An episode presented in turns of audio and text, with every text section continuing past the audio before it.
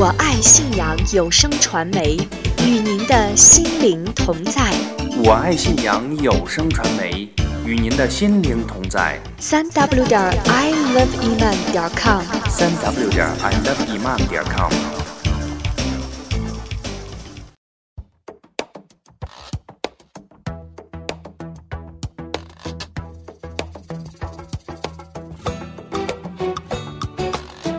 发现美，传播美，爱生活，爱真理，我爱信仰。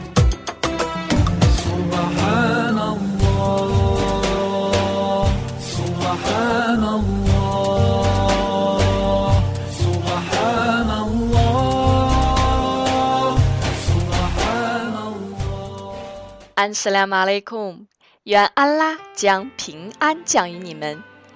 亲爱的听众朋友，你好，这里是电台节目《我爱信仰》，我是法蒂玛。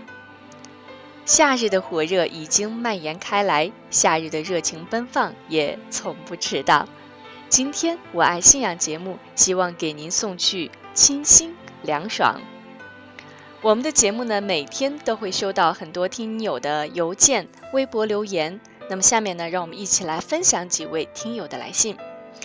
来自于吉林长春的苏莱曼听友说：“亲爱的法蒂玛，阿斯拉马雷库，感谢安拉。首先向您表示衷心的祝贺和感谢，祝贺您我爱信仰已经开始运行，感谢您创办了我爱信仰，使更多的穆斯林和非穆斯林了解伊斯兰之美和穆斯林之美。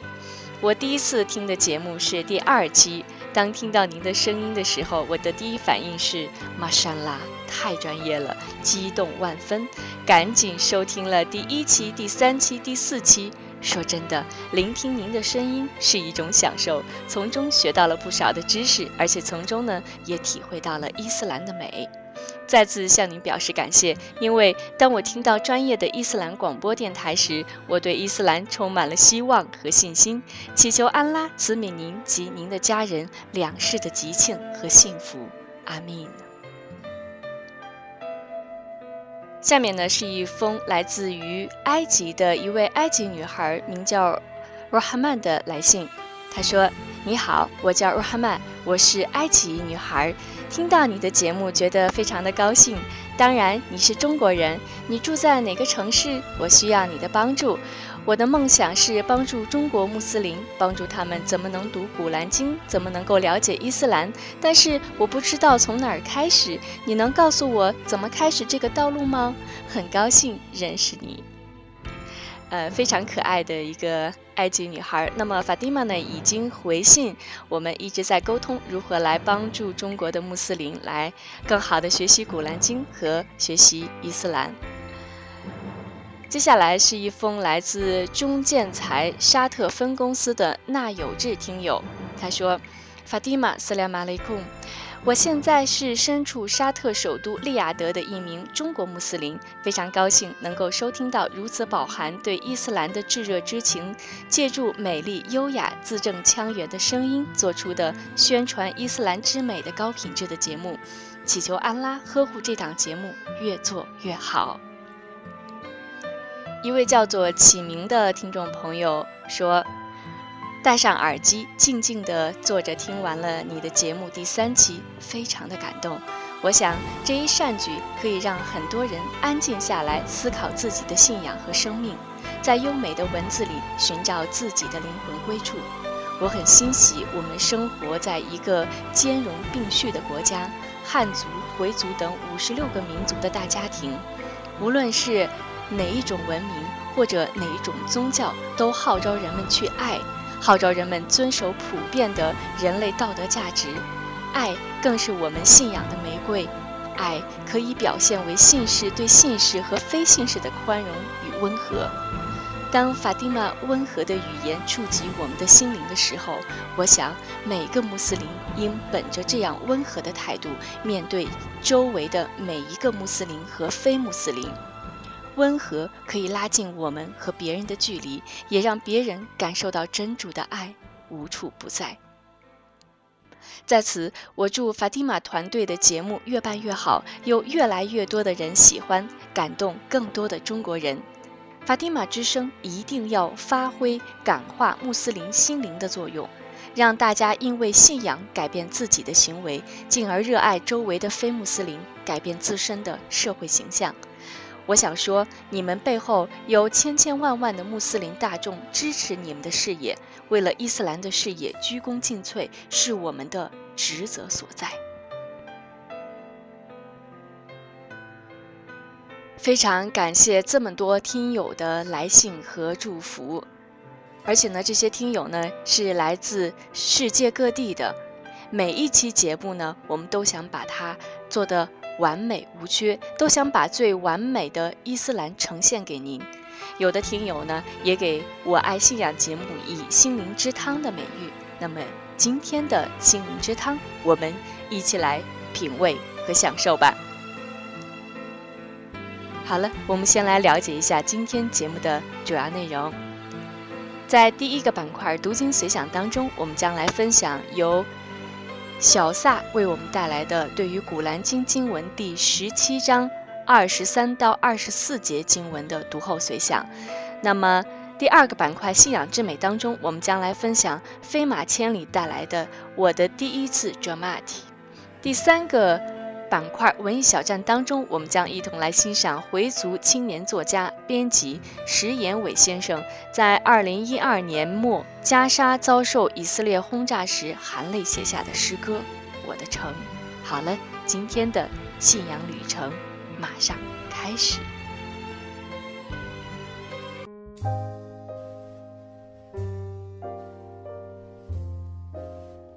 在今天的“我爱信仰”节目第一个板块“读经随想”当中，我们一起来分享小萨对于《古兰经》经文第十七章夜行章第二十三、二十四节经文的读后随想。好了，一起来，首先聆听经文的内容。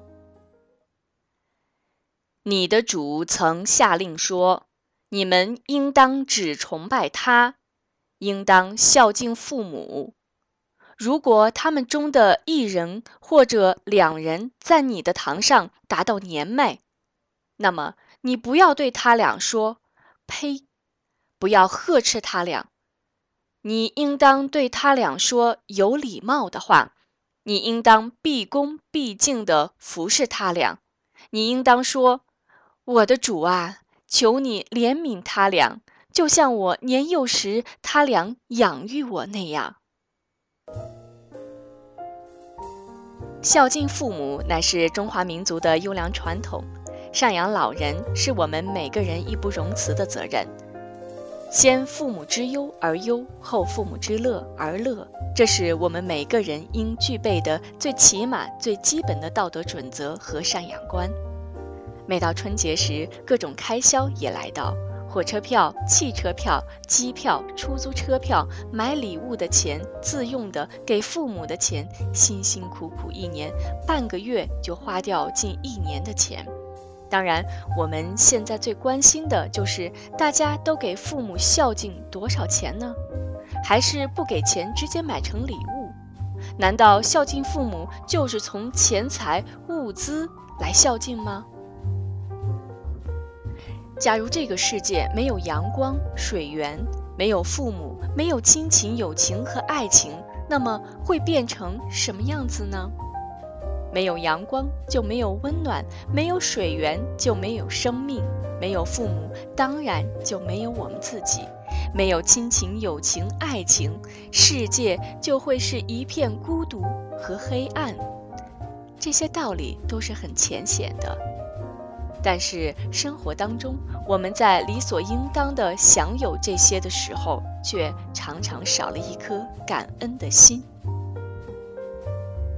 这都源于不会、不愿感恩。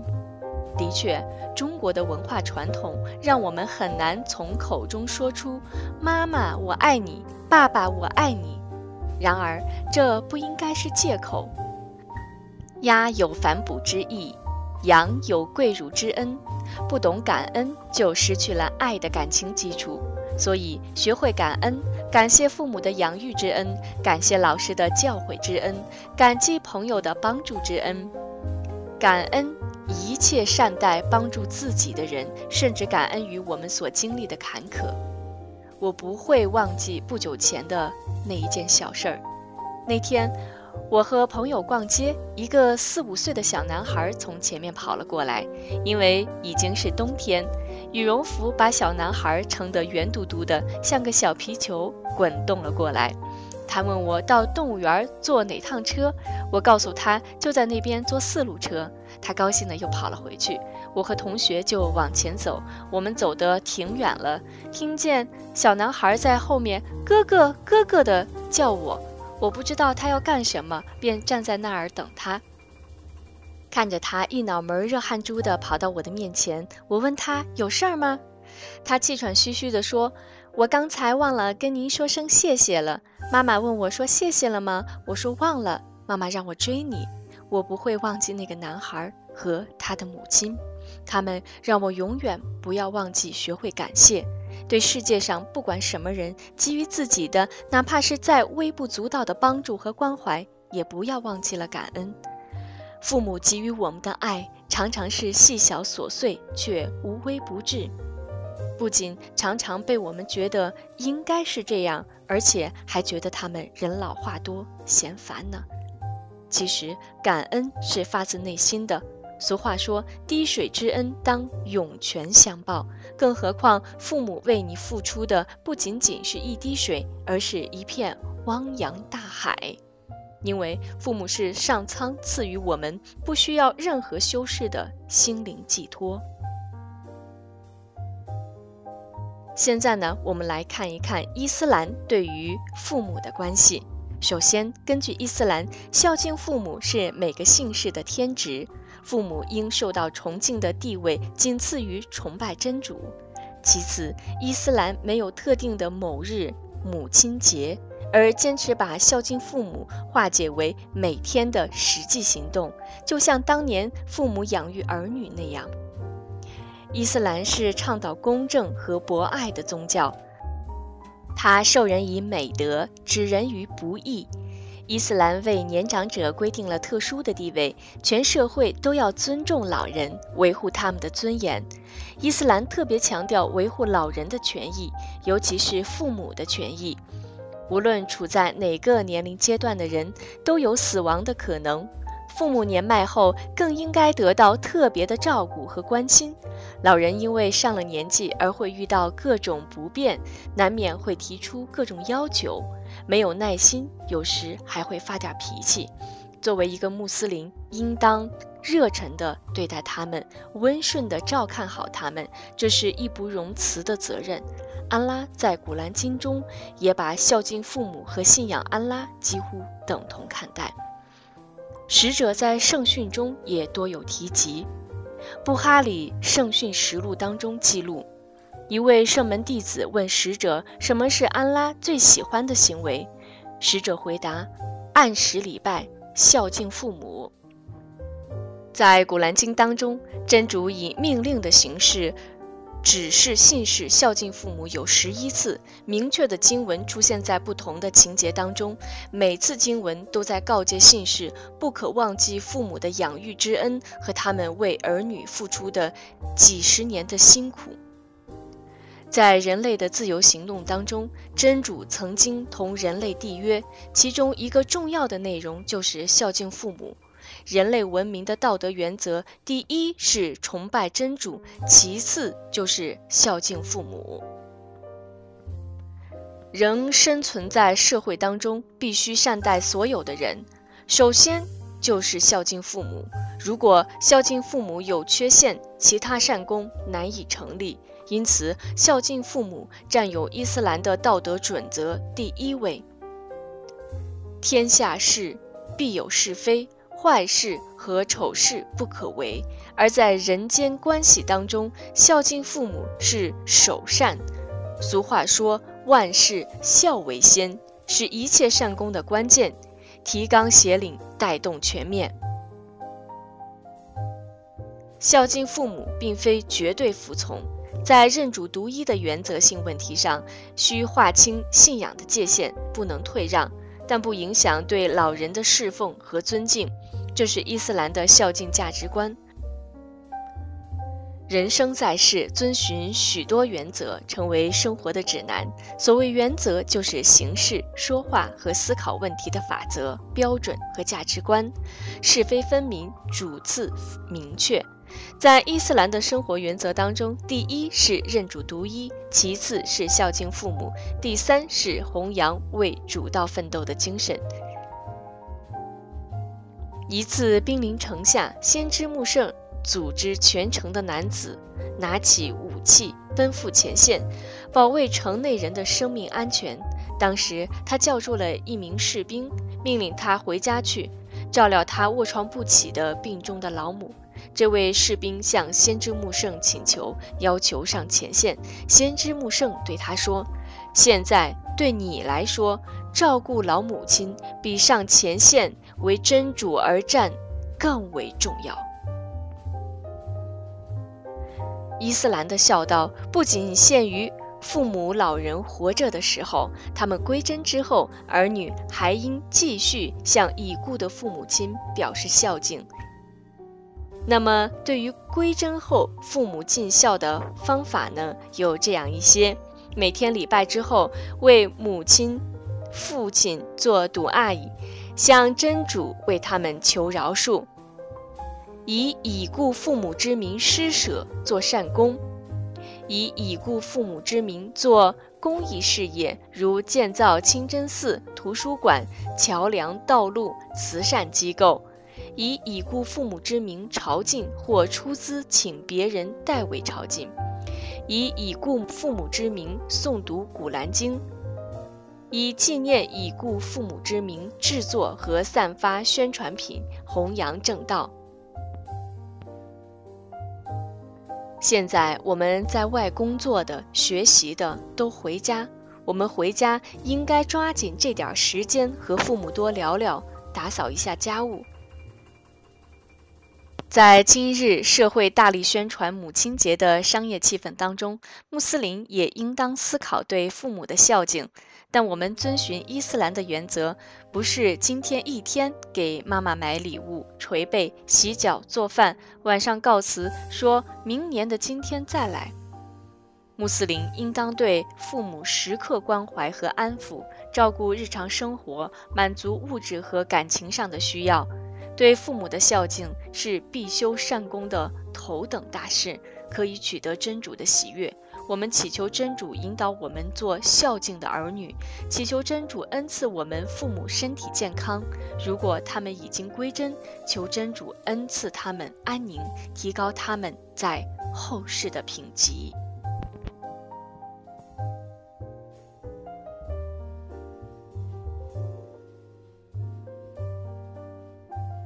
刚才我们收听到的是我爱信仰第一个板块读经随想当中，小撒为我们带来的《古兰经》第十七章夜行章第二十三、二十四节经文的读后随想。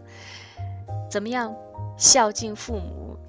我想我们穆斯林应该从这一个短短读经随想当中来体会，孝敬父母是每日的善功。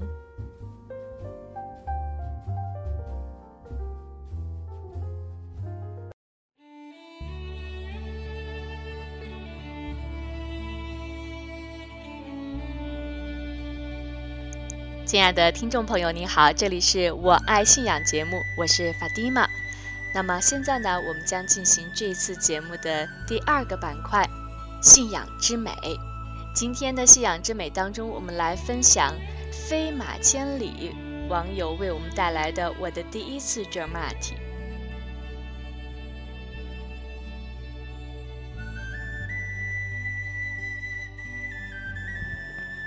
快过年的时候，我接到一位在伊斯兰修为上颇为优秀的朋友的邀请，要我和他一同去参加一个叫做 Jermati，意思为有组织的集体学习的这样一个宗教活动。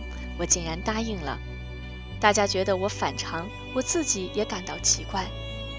一个虽然是回族人，但并没有多少伊玛尼的我，怎么会在要过年的时候答应这样一件离家出走的事情呢？是朋友长期以来教门上毫不放弃的帮助感动了我，还是真的如朋友所言，安拉的抑郁到了呢？女儿买了飞机票，要到海南去过年，说那里有碧海蓝天、阳光沙滩，而我却要向北，要离开家的温馨，要到一个偏僻清冷的乡下小镇上去。这的确让人觉得有点不可思议。我的一位挚友硬说我是疯了，在他看来，这是毫无意义的事情。妻子却极力支持我去，说父亲他来伺候，来客他来接待。总之，关于年的一切事务，他全部料理，要我尽管放心。后来，我与阿红说起这次出来全仗妻子的支持，他就给我讲了一段话。说妻子是家庭的牧羊人，如果每一个家庭都这样，现实生活和精神家园就会变得非常美丽。我知道妻子的支持有两方面的原因：一是出自伊斯兰信仰的虔诚，二是想让我借此机会躲过过年的应酬，最好戒酒。于是，在龙年的最后一天。我把年的团圆和热闹置于脑后，驱车北上，走进了一处清静之地。那是一座清真古寺，寺内古柏森森，殿堂巍巍。我站在清真寺清净肃穆的院子里，思绪伴着追随鸽子的目光飞上了蓝天。巴基斯坦归来的教长早在等候我们。西宁来的大阿訇快步走来，一边道着阿斯拉马雷贡，一边向我伸开了热情的双臂。真正的穆斯林是不过年的，但信仰薄弱的内地的回族人根本不把阿訇的劝诫当回事儿，包括我这个所谓的民族人士也一样。除了坚持不吃猪肉、不放鞭炮的底线外，照样热闹过大年。对不过年之说，本来我也不以为然。回族既然属于五十六个民族之一，为啥要把自己排除在传统的民族节日之外呢？西宁阿红告诉我说，因为关于年的传说有很多与伊斯兰教义相违背的地方，不过年那是出于纯洁信仰的要求。参加活动的人当中，有一位房地产开发商。一位是到过六个国家的阿语学校校长，另外三个人士都是宗教界人士，但在这里是不介绍身份的，大家地位同等，同是一个伊玛尼下的多斯蒂。宣教当然是所有伊斯兰聚会的主要内容，这样的活动更不例外。学者和阿訇们结合《古兰经》和圣训，分别讲述了世界穆斯林现状和自己对教门的认识，以及穆斯林的六大美德等。主持人教长是一位年轻的伊斯兰学者，语速流利，思维敏捷，学识渊博，待人诚恳。这是我所见到的阿訇当中很优秀的一位。作为一名回族人，我从小开始就听过阿訇无数次的讲经，对于老生常谈的基础知识早就听腻了。但这里没有矮板的说教，虽然大致还是那些内容。当学者们通过娓娓动听的语言，把经典和现实生活以及个人的感受结合在一起的时候，教义便像轻柔的春风，唤醒了心中的麻木。大家围坐在桌前，边喝茶边交谈，像是茶话会，又像是老朋友之间推心置腹的沟通。我感到了自己教门知识的贫乏，我觉得我在享受一次心灵的盛宴。实际上，我这人教门素质很差，罩在头上的光环只不过是民众推拥下的一点影响罢了。政府慷慨地给你戴上一顶虚无的帽子，于是浅薄的虚荣在或真或假的抬举里得到了一种心理上的满足。我知道这很俗，但又无奈。我的伊斯兰修为还远达不到淡泊名利的境界。这也是那位在教门素质上已经渐入佳境的挚友竭力拉我来出哲马体的良苦用心。他说：“你只有走出去，你才能认识自己，才能够感到自己的无知，才能够改变自己。”教长和师娘亲自为我们下厨，竟然还有当地几个志愿者来服务我们的生活。一位年轻人告诉我说：“穆斯林讲善待，这也是公修。”说我们给了他们一个机会。第二天，当地穆斯林听说寺里来了哲玛体，纷纷带着水果和生活用品过来看望。一位七十多岁的老太太让媳妇儿推着三轮车，自己跟在后面，送来了她和全家人为我们包的饺子。来到寺里的男人都戴着白帽，女人都戴着头巾，个个衣着整洁，热情洋溢。这里没有世俗的客套，没有虚意的寒暄，大家见面就道个 salam。在这样的一片伊斯兰教门氛围里，共同的信仰通过握着的双手，传递着天下牧民是一家的真挚情感。我也曾无数次的道过 salam，也无数次的回过 salam，但那都是在一些宗教场合当中当做。例行的一种礼仪。那天下午，一位戴着素雅头巾的年轻妈妈拉着一位头戴白帽的小孩来到寺里。当那个天真可爱的小孩用幼稚的童音清脆地向我道 “salam” 的时候，我感动了。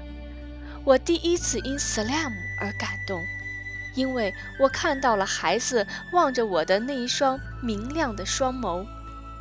那是像大海一样侵占的目光，我心里忽地涌起了一股热浪。我感到那是世界上最纯洁、最真诚的祝福。我赶紧接过孩子双手捧着的水果，我的眼睛竟然湿润了。人的自我满足很大程度上来自于别人的尊重。官场上的尊重让人感到虚伪，生意场上的尊重是一种利益的互动，但在这里，大家像是一家人，没有任何功利因素。你就像是久别家乡的游子，回到了阔别多年的家乡。我在想，为什么呢？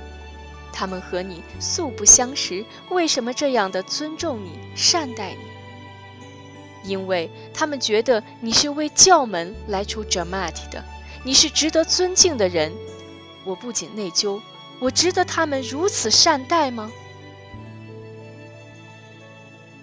这马体是必须遵守拜功的，我实际不会礼拜，不仅我不会，我身边大多数回族人他们也不会，即使有时到寺里去礼拜，那也只是在一种从众心理的影响下，跟在阿訇后面做样子。外表的动作可以做样子，可以模仿，但心灵的虔诚要达到一定的境界，谈何容易？西宁阿訇问我：“你会礼拜吗？”我如实回答：“不会。”那你礼拜的时候都念什么？我说：“什么都不念，只是装样子。”他笑了笑说：“那我来教你吧。”他又问我：“你知道西宁大寺礼拜的时候有多少人吗？”主麻星期五两万人，开斋节食二十万人，我不禁汗颜。同是回族人，我们的伊玛尼为何就这样的薄弱呢？我听从了阿訇的劝诫，既然来了，何不认真一次呢？在礼拜的时候，我便竭力排除杂念，按照规范的动作默念着刚学会的经文。几次下来，竟有大的收获。我发现。你只要虔诚举意，全心去做，这礼拜好像可以使心灵行经一次过滤，滤去了心中的污泥秽水，令人神清气爽。礼拜大殿圣洁肃穆，我跪坐在绿色的拜坛上，听教长诵读古兰经。我有生以来产生了一种自豪的感觉，觉得自己这才像是一个真正的穆斯林。教长的音质很好。他可以把《古兰经》诵读出三个音节的八度。我也是第一次发现，《古兰经》竟然可以读出这样的音乐效果。教长像是一个歌唱家在演唱一首高难度的经典名曲，那婉转优美的经文回响在大殿的穹顶之间，驱散了心中的迷雾，滋润着整个身心。我听过无数次古兰，但大多都是作为一种宗教形式应景而为，站在那里心不在焉，从没有这样专注地感受过古兰的魅力。我微闭双眼，努力地收摄心魂，在经文悠扬顿挫的旋律中，一股穿透的力量直抵心灵，驾驭着意念，不容你去胡思乱想，骚扰内心的浮躁，在经文声中悄然消退，似乎宇宙间有一种至高无上的召唤，带着我的心灵升向蓝天，像是那翱翔的白鸽。在一片清澈空明之中盘旋。三天的 j a m a t i 我作为一个回族人，第一次履行了一个回族人每天应该的拜功。过了几十年的年，我第一次过了一个清静的年。当然，这个年在我觉悟后的意识里，它只是一个时间的符号。从这个年的 j a m a t i 起步。我想，我将会有一个全新的开始。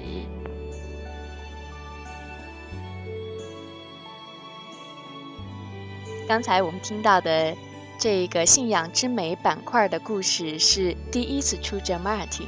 那么这个故事当中啊，我们会听到。第一次出 Jamati 这样一个事情呢，让这个信仰懵懂的回族兄弟的心灵得到了洗礼，清醒的活着真的是一件非常幸福的事情。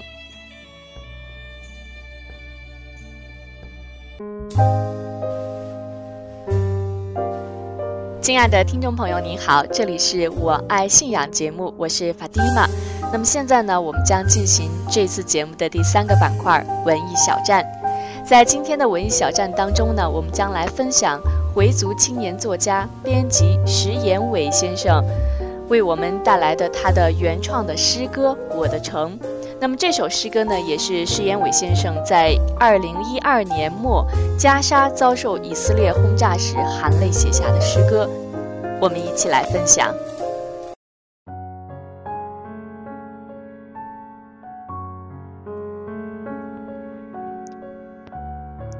天空倾斜之时，鸟儿开始了嘶哑的歌唱。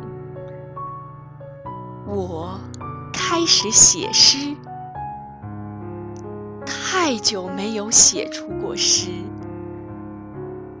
风雅的诗，爱情来临时蠢蠢欲动的诗，假装忧患的诗。都没有写出。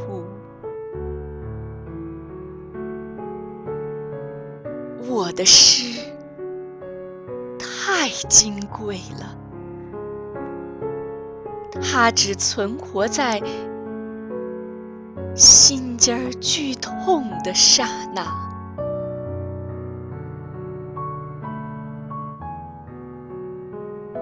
我的城。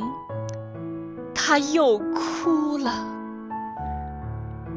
我不知道，除了写一首诗，还能为他做些什么。那么多卑微的生命，那么快的死去了。那么多人，把它当成新闻，遥远的看着。我不看了，我在黑夜一个人。朗诵我的诗，给我的袈裟，我的城，我的老人，我的女人，我的孩子。我的橄榄枝，我的园寺，我的吉哈的！我暴涨的血块，站立的食指，仰向天空的双掌，大声的喊呐！我写了一首诗给了你们呐，并只做了这些。原谅一个如此无能的诗人吧。只会写诗，连石块都不敢投出的诗人。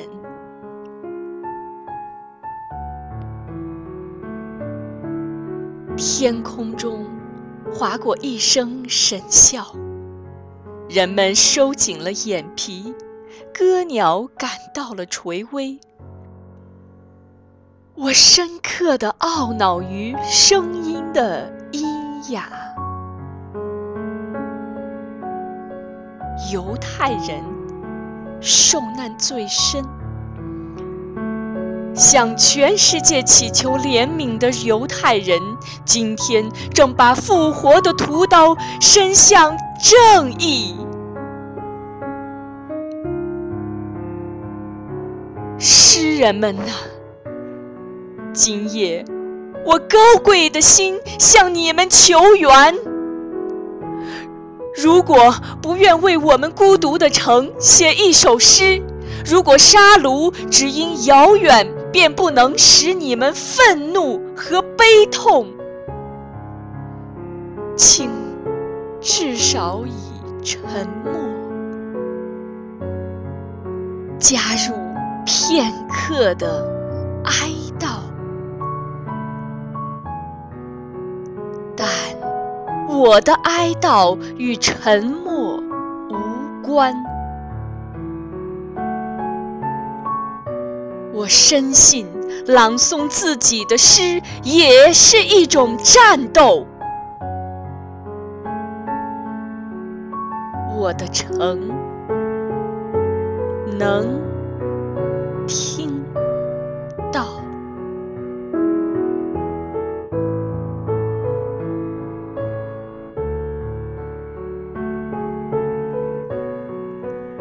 刚才我们在文艺小站这个板块听到的是回族青年作家、编辑石延伟为我们带来的他的原创的诗歌《我的城》。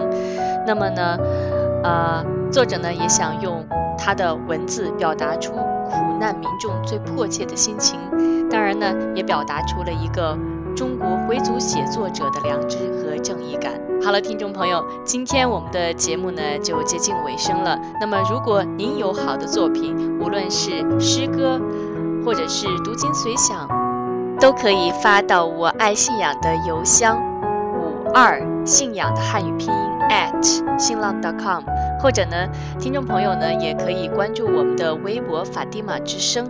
好了，听众朋友，今天我们的我爱信仰节目到这里就全部结束，感谢您的收听和陪伴，印象啦，我们下次节目再会。